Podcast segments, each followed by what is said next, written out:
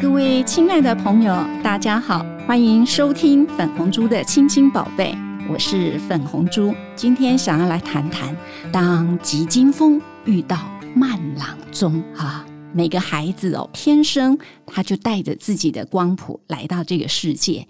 那有些孩子天生就非常的灵巧，动作很敏捷啊，迅速。但是有些孩子哦，他就是慢郎中。老是需要你三催四请啊，惹得亲子之间剑拔弩张，火药味十足。那你有没有想过，孩子会动作慢是天生的，还是后天造成的呢？嗯，有些可能是天生的，就如很多人说的：“哎呦，你生到一个磨娘精。”但是有些可能是家长的教育方式或者是态度造成这个孩子。那怎么说呢？我自己啊，其实初为人母的时候，就是自己生老大的时候，那因为没有经验，再加上高龄才生产，能得到这个小孩就非常非常的高兴了。因此啊，对孩子就特别特别的呵护那。每次喂奶的时候啊，哎，小 baby 四小时要喂一次，那我这个小孩哦，老大喝八十 CC 的奶哦，要喝两个小时。然后两个小时喝完以后，要拍个五到十分钟。好不容易他喝了两个小时，把他放着睡觉。哎啊，不是这个医生护士又交代四个小时要再喂一次。结果我就这样子每天搞得自己要精疲力尽的。哦，但是这些问题哦，其实到我生第二个小孩，就是我的小儿子，还有生第三个小孩，我的女儿的时候啊，这些问题在他们身上完全没有。所以啊，我在想，问题应该是出在我自己身上吧，也就是舍不得，好像他这个八十 CC 没有吃完，就会长得不好。那孩子到底有哪些事情呢？呃，是属于那种慢囊中的呢？第一个可能是洗澡哦，他得要洗很久。第二个就是吃饭啊，一喙饭哦，滴滴迄喙内哦，可能要干两三分钟，拢吞袂落去啊。第三个就是做功课，那这些行为表现出慢郎中。或许这个时候啊，如果你的小孩是天生的慢郎中，那我们就可以借助这个计时器来帮助他。比如说，哎，他肯吃很慢呐，计时器放在桌上啊，这个等到计时器几分钟响了之后啊，那你就应该把这碗饭吃完，或者是写功课，或者是洗澡，那他就不会变成。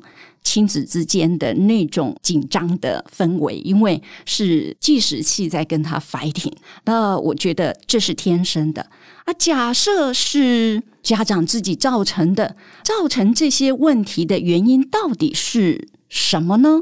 那得要去找找看喽。啊，我记得好多年以前哦，我班上曾经有一个家长，他就呃向我抱怨，有一天送小朋友来上学的时候，他就说：“啊，老师，我你讲，我今日作业哈，他刚刚给他写个十点哈，加瞎了。”那我心里想，我的作业也不会很多啊，那为什么会要搞到十点呢？于是我就问这个家长：“那每次他写完功课的时候，你都叫他做些什么事？”这个家长。就完全没有思考，他说练琴呐，因为平常的薄西干呐，功课瞎料，他开始练琴啊，不然礼拜天这个在上钢琴课的时候，老师就不能给他新的进度啊。哦，我终于知道了，练琴啊。那我就问这个妈妈，我说你每天吃完饭以后，你很辛苦，赶快把那个碗筷收拾好、洗好，然后餐桌整理干净，你就想追剧。啊，这时候你家先生就说：“哎，太太，今晚赢啊哈，去乌沙。”那你心里有什么感想？这个家长说：“哦，因为写太快，就是去练琴啊。”是啊，所以这可能是因为我们给他的教育方式不同，他就会变成是慢郎中啊。因为写太快还要练琴，那我干嘛写那么快呢？另外还有一种情况，就是他可能是慢囊中，但是最后他索性他就不写了。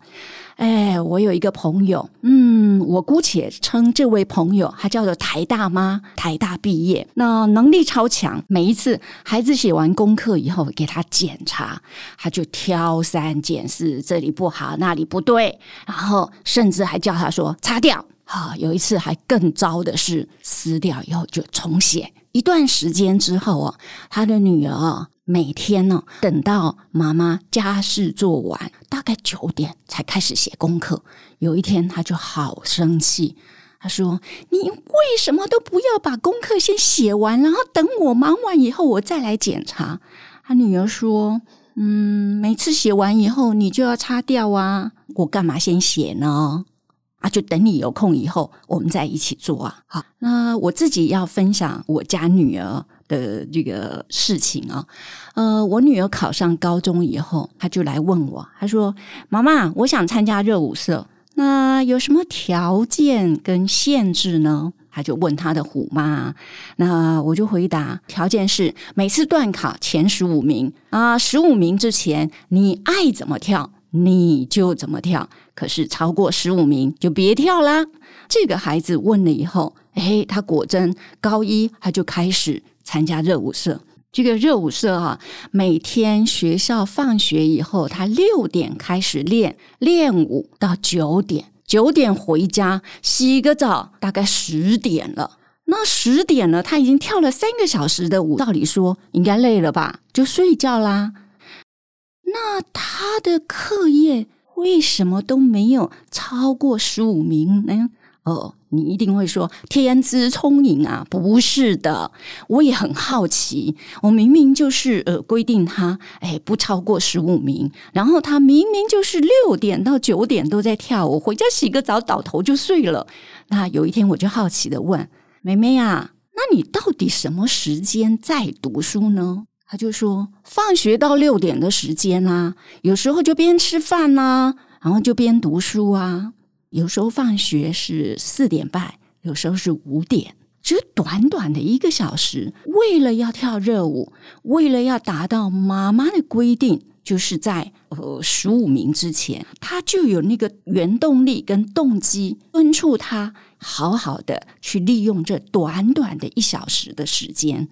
亲爱的爸爸妈妈，我们可能得要先为这些慢郎中去把脉，找出他们为什么会动作慢，为什么不想做的原因，那才能给他对症下药，药到病除。哈，第一个，如果他是天生的慢郎中，那我刚刚说过，我们可以借助计时器改善他的慢动作。不过，你得事前要跟孩子讨论，比如说他今天要做功课，啊，今天他要洗澡，还是做其他的什么事情？那你跟他讨论了，好，可能需要多久的时间？比如说，你们讨论是半个小时以内要完成，哦，比如说洗澡，那可能十五分钟、二十分钟要完成这件事，那就加个计时器。那你难免会觉得，哎，有时候小孩就会耍赖。妈妈，时间不够啊，可不可以再延长？可以，不过请记住哦，不要超过十分钟。因为如果你让他超过十分钟，亲子拔河赛他就在看你哦。你今天让我十分钟，明天十二分，后天十五分，那你等于这个计时器对他来讲就是没有用。那第二个，学习的课业或者是要学的学问太复杂了。所以导致它变成是慢郎中，或者是数量太多。如果是太复杂，就要拆解啊。比如说，它可能要分三个阶段来学习，那你就拆解哦，十五分钟这一步跨完了，踏稳了，再进到下一个阶层。如果是数量太多，我们就把数量还是要三分之一、四分之一都无所谓，重点。是要养成他能够在规定的时间里头去完成，而不是在那里磨半天都磨不出来。第三个当然就是要找到鼓励孩子，让他养成那种准时守时的那种习惯的原动力或动机。比如说我刚刚讲那个呃写功课。他今天提早十分钟完成，那你就说好棒啊！你提早十分钟完成，这十分钟你可以做你自己喜欢的事情。那他就觉得，哎，我今天十分钟，我明天可以早一点十五分。哎，在我们的那种设计底下，他慢慢的就收拾了。亲爱的朋友，只有跟小孩一起面对这些问题，然后讨论对策，找出最好的方式，他才是上策。所以不要操心，他是慢郎中，先为他把脉，然后再给他良方。感谢您的收听。我是粉红猪，粉红猪的亲亲宝贝，我们下回见。